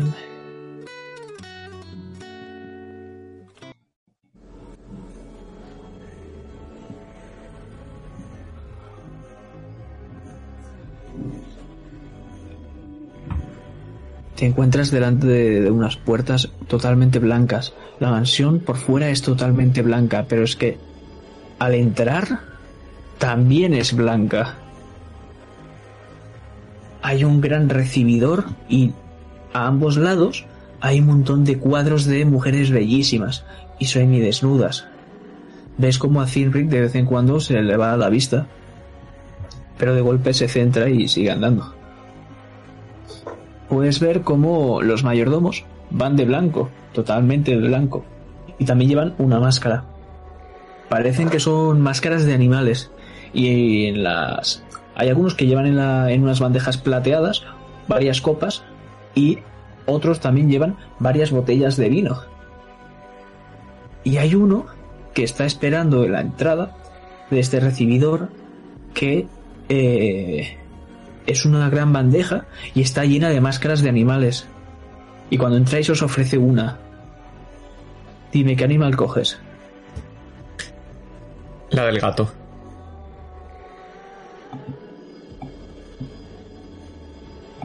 Pues ves cómo te mira Zinrek. Demasiado rápida, ¿eh?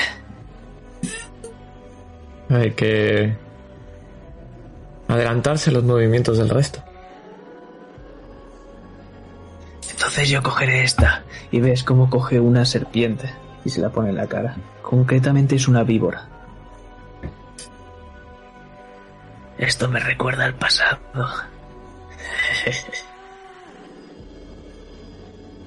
y ves cómo Mau se pone una con un puma.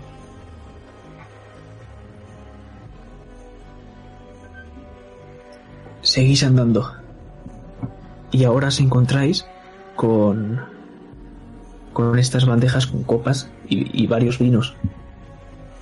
Y entre ellos puedes ver que hay muchas de, de tu vino, de tu viñedo, pero hay algunas de los Ravelo. Todavía queda alguna, pero muy pocas, de los Vermentino, aquellos que quemaron hace poco. Cogeré una de esas. Siempre la exclusividad es importante. No está especialmente bueno, pero saber que es de las pocas que quedan le da ese toque. Pues coges la, la botella y el hombre no hace ninguna demanda de que te sirvas una copa ni nada, no, no. Él deja que te lleves la botella y las que quieras. Y coges y vas andando por este recibidor, que era blanquecino, la, todo, y puedes ver cómo está iluminado con varios candelabros que están llenas llenos de velas, que no sabes cómo, pero cada una tiene un color de llama distinto. Y llegas al final, acompañado tanto de Zimric de Tusan como de Mau a su derecha. Y llegas justo delante de unas grandes y rojas puertas. Es una doble puerta.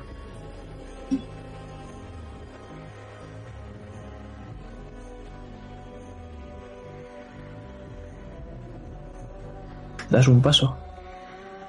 Sí, ¿Vas a avanzo. tú? ¿Qué vas a hacer? Avanzo yo primero, sí, la primera. Avanzo y abro las puertas. De par en par. Pues cuando vas a abrirlas de par en par, en plan, voy a entrar con una entrada ahí con mucha presencia, ves que das un paso y vas a acercar la mano y de golpe esas puertas se abren solas hacia adentro. Y puedes ver cómo efectivamente habían dos personas que estaban esperando, unos forzudos que van otra vez de blanco. Esto sí que es Es eficiencia. como- La verdad es que sí. Y ves como Mau está un poco en plan. Acabemos ya, por favor. Mejor tomarnos todo el tiempo del mundo, ¿no, Mau? Por tu hermana. Y ves que eso le ha jodido a Mau. Y puedes ver que cuando entras te están haciendo una reverencia, una amplia reverencia, estos forzudos de blanco. Sigo avanzando. Hago un pequeño movimiento de cabeza, pero muy pequeño. Y sigo avanzando. Y pensarías que en este momento todo el mundo te está mirando, pero no. Nadie te mira.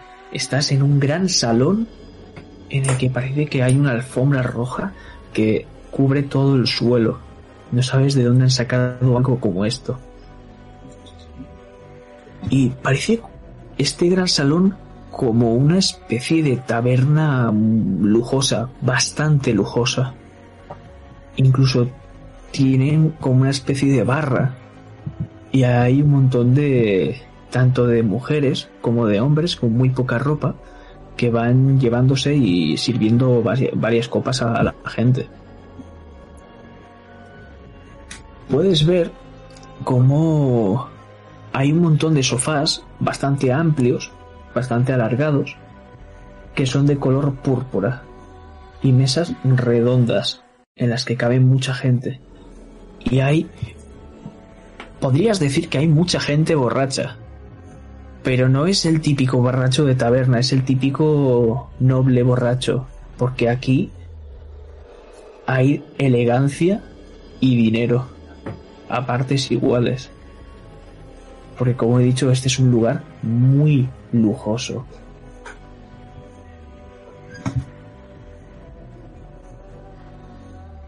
Puedes ver también cómo tanto los clientes como los trabajadores todos llevan eh, estas máscaras de animales tapando su rostro.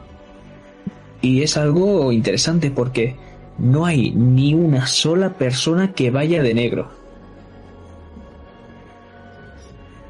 Puedes ver que las personas que están aquí están desenfrenadas, se dan a todo tipo de vicios. Puedes ver cómo hay hombres y también mujeres que están rodeados de estos de estas personas que van con poca ropa y puedes ver en una cómo están jugando al póker mientras estos eh, estas personas de poca ropa están llevando unas bandejas de plata en el cual hay unos polvos blancos que algunos incluso se snifan y otros se lo pasan por las encías. Puedes ver cómo en otra parte eh, hay mucha gente que está fumando con una especie de cachimba o algunos incluso con pipa y no sabes que están fumando, pero producen un humo que inunda toda la sala. Y cuanto más tiempo pasas aquí, más te sientes aturdida. Porque a saber, Dios, qué coño están fumando. Y hay otros que simplemente están en varias mesas, en varios sofás, bebiendo algunos vinos y conversando, mientras sus cuellos son besados por estas personas que trabajan, que van casi sin ropa. ¿Qué haces? Sigo avanzando en... Si fuera otra situación, lo que hubiera hecho sería seguramente unirme. No a uno de ellos, sino a cada uno de esos vicios. Los conozco todos. Pero sé que no es el momento y con la etiqueta que conozco y con toda la naturalidad del mundo, avanzaré hasta encontrar a, quien estoy buscando y dejaré la copa al lado de uno de los sirvientes. Como dice la etiqueta, no puedes estar bebiendo cuando te presentas a alguien. Pues es raro porque das unos cuantos pasos y si te giras de golpe ya no ves ni a Zimrick ni a Mau, ya no están. ¿Dónde se pueden haber metido? Y es gracioso porque estás buscando a esa persona, a esa tal Velorina, pero puedes llegar a preguntar o a buscar y no la encuentras por ninguna parte. Y puedes ver como en el techo, que hay varios pisos, hay dos más, está este, uno y otro. Pues puedes ver como arriba del todo hay una cristalera que tiene una forma de cúpula en el cual puedes ver que ya es de noche y se está viendo la luna en lo más alto. Y cuando pasa eso, puedes ver cómo toda esta este gran salón que también estaba iluminado por todos estos candelabros que también habían algunos por aquí de varios colores pues empieza todo a oscurecerse lentamente y empieza a tomar un tono rojizo. Y hay unas escaleras que van hacia el primer piso. Y puedes ver cómo suena como una campanada, como si fuese el típico reloj de pared que está marcando que son las 12. Y cuando pasa eso, ves como todo el mundo se queda en silencio y miran hacia esas escaleras. puedes ver cómo coge y cada escalón, desde abajo hasta arriba, se va iluminando con un tono azul que no sabes de dónde viene, con un tono azul claro, bastante leve, y va una por una lentamente. Y joder, no sabes por qué, pero te está gustando mucho lo que estás viendo. No sabes si es por el ambiente o tal vez porque estás viendo cómo los hombres están empezando a desabrocharse los primeros botones de las camisas y las mujeres se están eh, desmelenando. Pero cada luz, cuanto más arriba está, más desenfrenados están puedes ver a través de esas máscaras los ojos como cada vez producen más y más lascivia. Puedes ver algunos como se relamen los labios.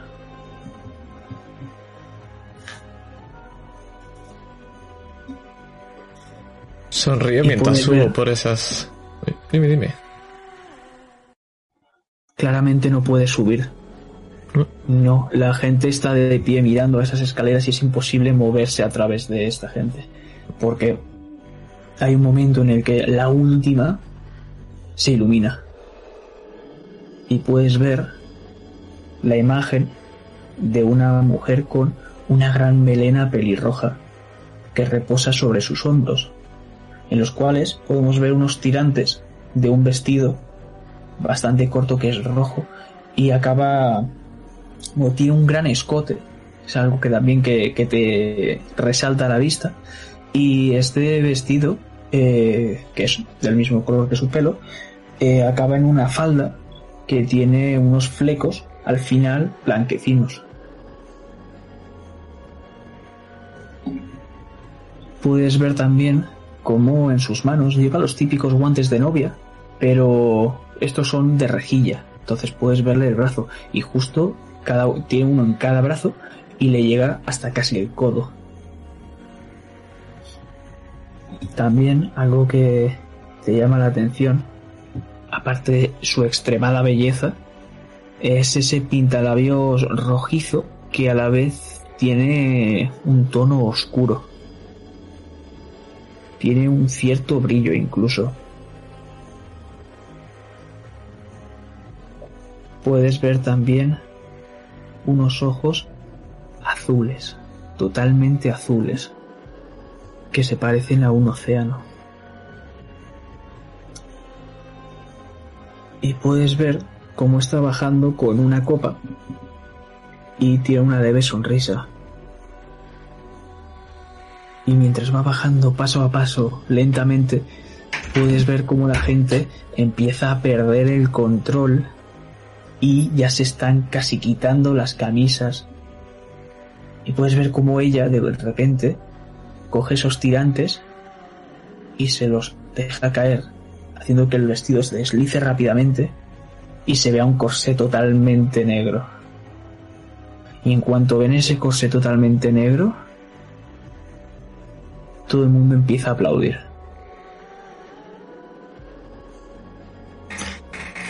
Bienvenidos a la casa de la reina de la noche. Disfrutad de la hospitalidad de la noche.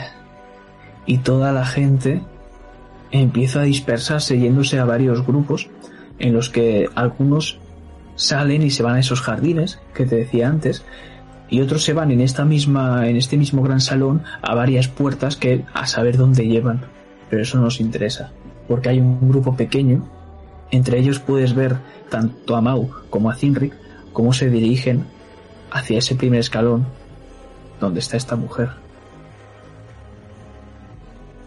cuando se han desbandado lo que he sentido ha sido como que yo pertenezco aquí. Ese color rojizo es eh, casi tan parecido al vestido que llevo y a los pintalabios y esa mujer. Casi me he podido ver a mí. Pero ha sido diferente. ¿O no?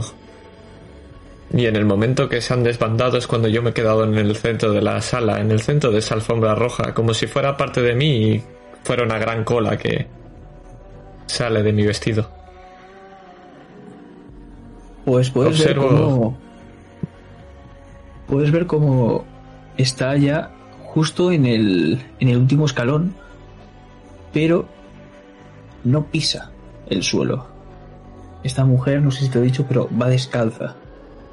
Sabes que esta mujer es la que a la que buscas, porque nadie iría así si no fuese su casa. Y puedes ver cómo se le ha puesto al lado una chica que ya directamente va totalmente desnuda. Y lleva una bandeja de plata en la cual eh, lleva una daga. Y se la ofrece a esta mujer, a Belorina. Puedes ver cómo coge y se hace una especie de corte de la mano, pero no puedes llegar a verlo porque hay mucha gente delante de ti. Y besa esa daga y se la ofrece al siguiente. Puedes ver como varios se hacen varios cortes, algunos en los brazos, algunos en las piernas, en el abdomen, en varios sitios. Y todos los que se lo hacen ahí no suben arriba. O se dan media vuelta y se marchan o van a alguna de estas habitaciones que a saber dónde llevan. puedes ver, porque ya va avanzando la fila, no sé si has llegado a ir hasta la fila, pues puedes ver cómo estás un par de personas más atrás que, que Mau. El primero ahora es Zinric. Y tal vez te curiosidad ver que de dónde se corta. Y puedes ver cómo él se ha cortado la mano y ha hecho un gesto extraño, no, no sabes, no has podido identificarlo. Y se lo ha enseñado a Belorina y le ha dejado subir está acompañando una chica en este caso. Puedes ver cómo avanza otra, otra persona y vuelve a hacerse un corte en la mano. Esta vez le, acompaña tanto un chico como una chica para arriba. Y va llegando así hasta que Mau también le toca y puedes ver cómo otra vez se hace un corte en la mano y otra vez le dejan subir arriba con una mujer y el que tienes delante se hace un corte en el brazo y le deniegan la entrada. Hasta que estás tú, la última. Me llama la atención ese corte. ¿Qué es lo que ha habido alguna diferencia del corte? ¿He podido ver algo diferente? Pues... Por la forma en la que está hecha y los gestos raros que están haciendo, porque es como si se cortaran la mano e intentaran cerrar el puño o algo así, sabes perfectamente qué símbolo es. ¿Cómo? Repite, no me he enterado de eso último. Digo que se hacen un corte en la mano y hacen un movimiento extraño como si cerrasen el puño y lo abrieran y eh, sabes perfectamente qué símbolo es.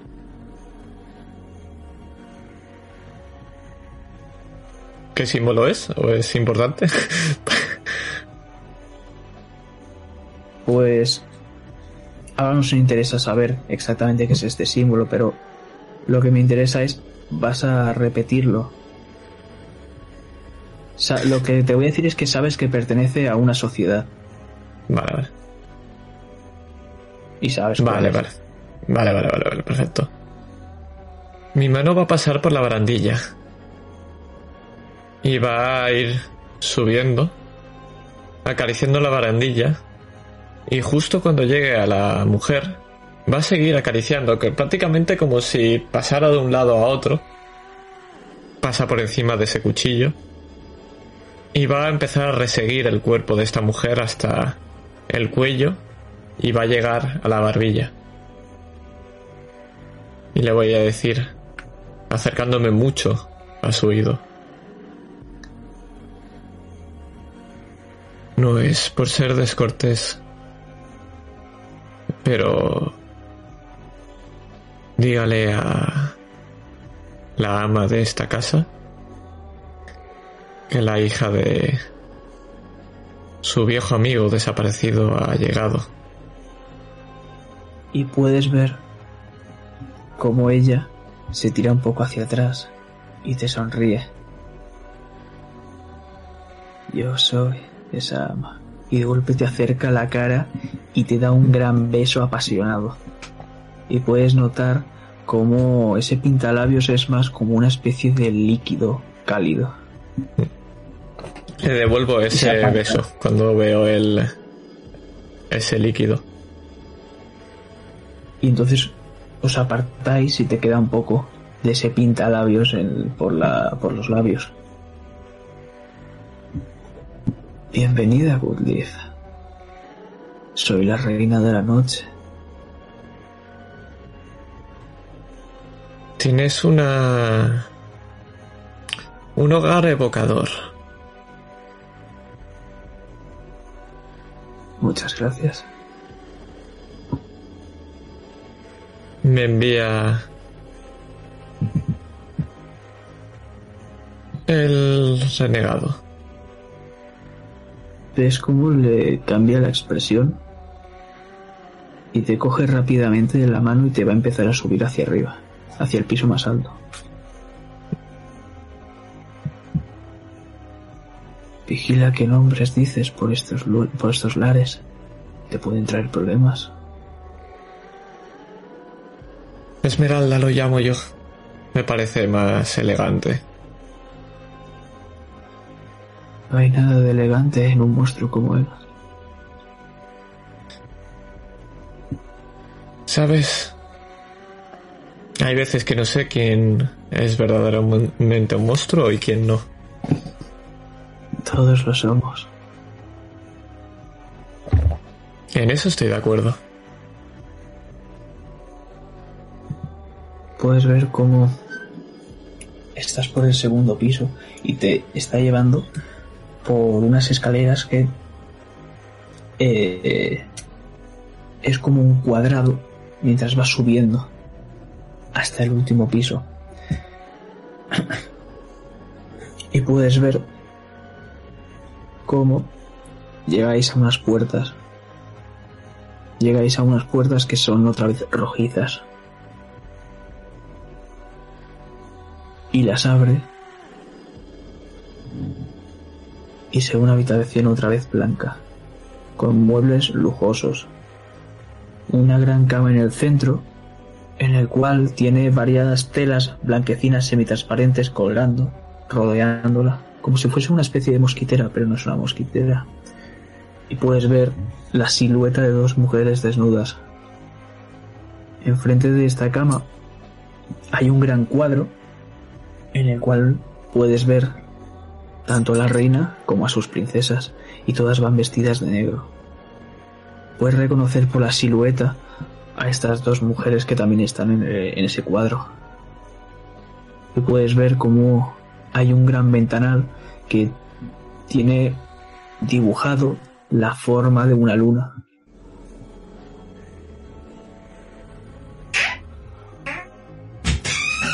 Puedes llamarme Velorina, pero dejémonos de formalidades. No me gusta tener que hablar siempre así con, bueno, ya sabes, todos los nobles. No se preocupe. Tampoco hace falta etiquetas. Dime qué necesitas, Gundif. Gundif Gagden. Vengo aquí buscando a unos compañeros perdidos. Tienen que llegar aquí, de todas maneras. O al menos eso creo. Buscaban a un caballero.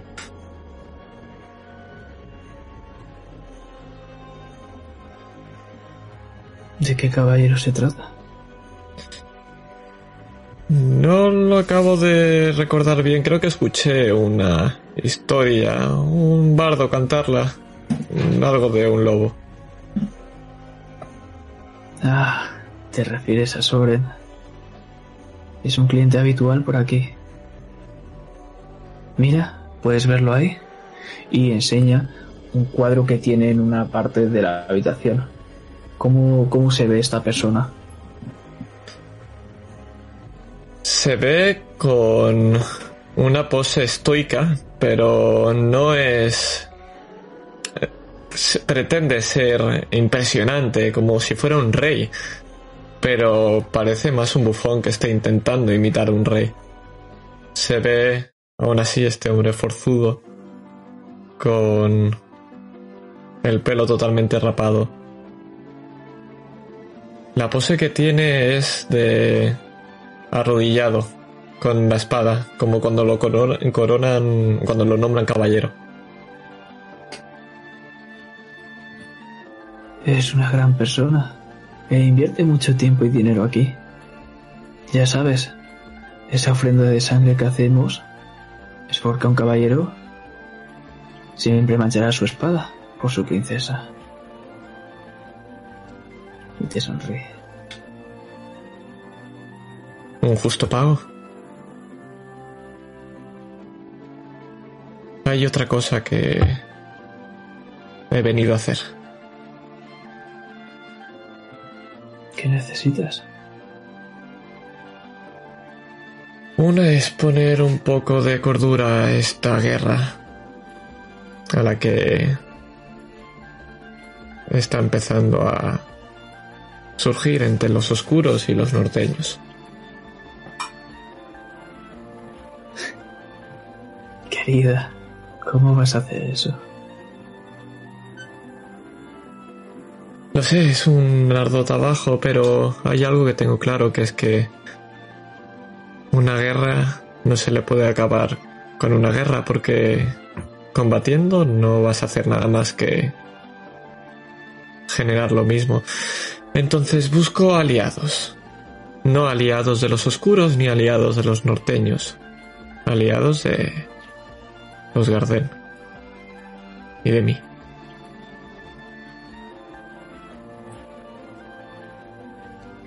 Tienes suerte, porque le debo mucho a tu padre. Le debo la vida misma. Gracias a él, hoy estamos donde estamos y mira hacia el techo, hacia la mansión. Todos los conocéis muy bien, la verdad me, me hubiera gustado.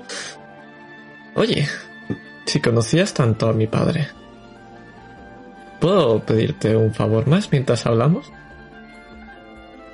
Claro, si quieres, te señala la cama. Puedes elegir alguna incluso, o las dos. Quizá después lo que quiero es otra cosa. Puedes Y- ver, mientras dices esto en estas siluetas, cómo puedes vislumbrar a una de estas mujeres como tiene eh, bastante vello en las piernas y de su cabeza salen dos pequeños cuernecitos. Mientras que la otra le está besando el cuello, pero le está besando con mucha fuerza y pasión. Y pues escucha gemidos que provienen de la cama. Había un ventanal en esta habitación, dices, ¿verdad?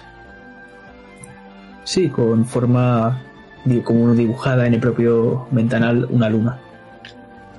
Pues si miramos ahora ese ventanal, lo que podemos ver es esta mujer sentada, apoyada junto a Goodleaf. Goodleaf tiene a esa mujer al lado, le está masajeando el cuello, le está peinando el pelo y de vez en cuando le va besando. Y lo que tenemos delante es un tablero de ajedrez.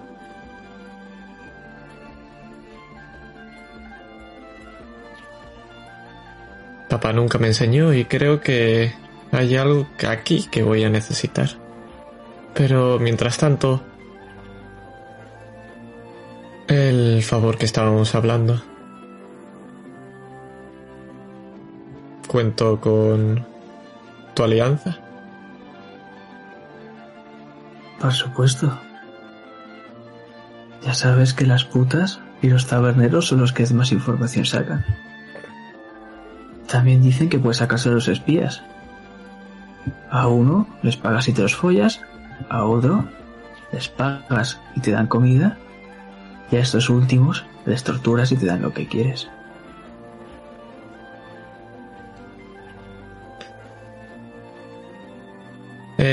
Un primer paso para acabar con esto, porque al fin y al cabo todo el mundo os necesita.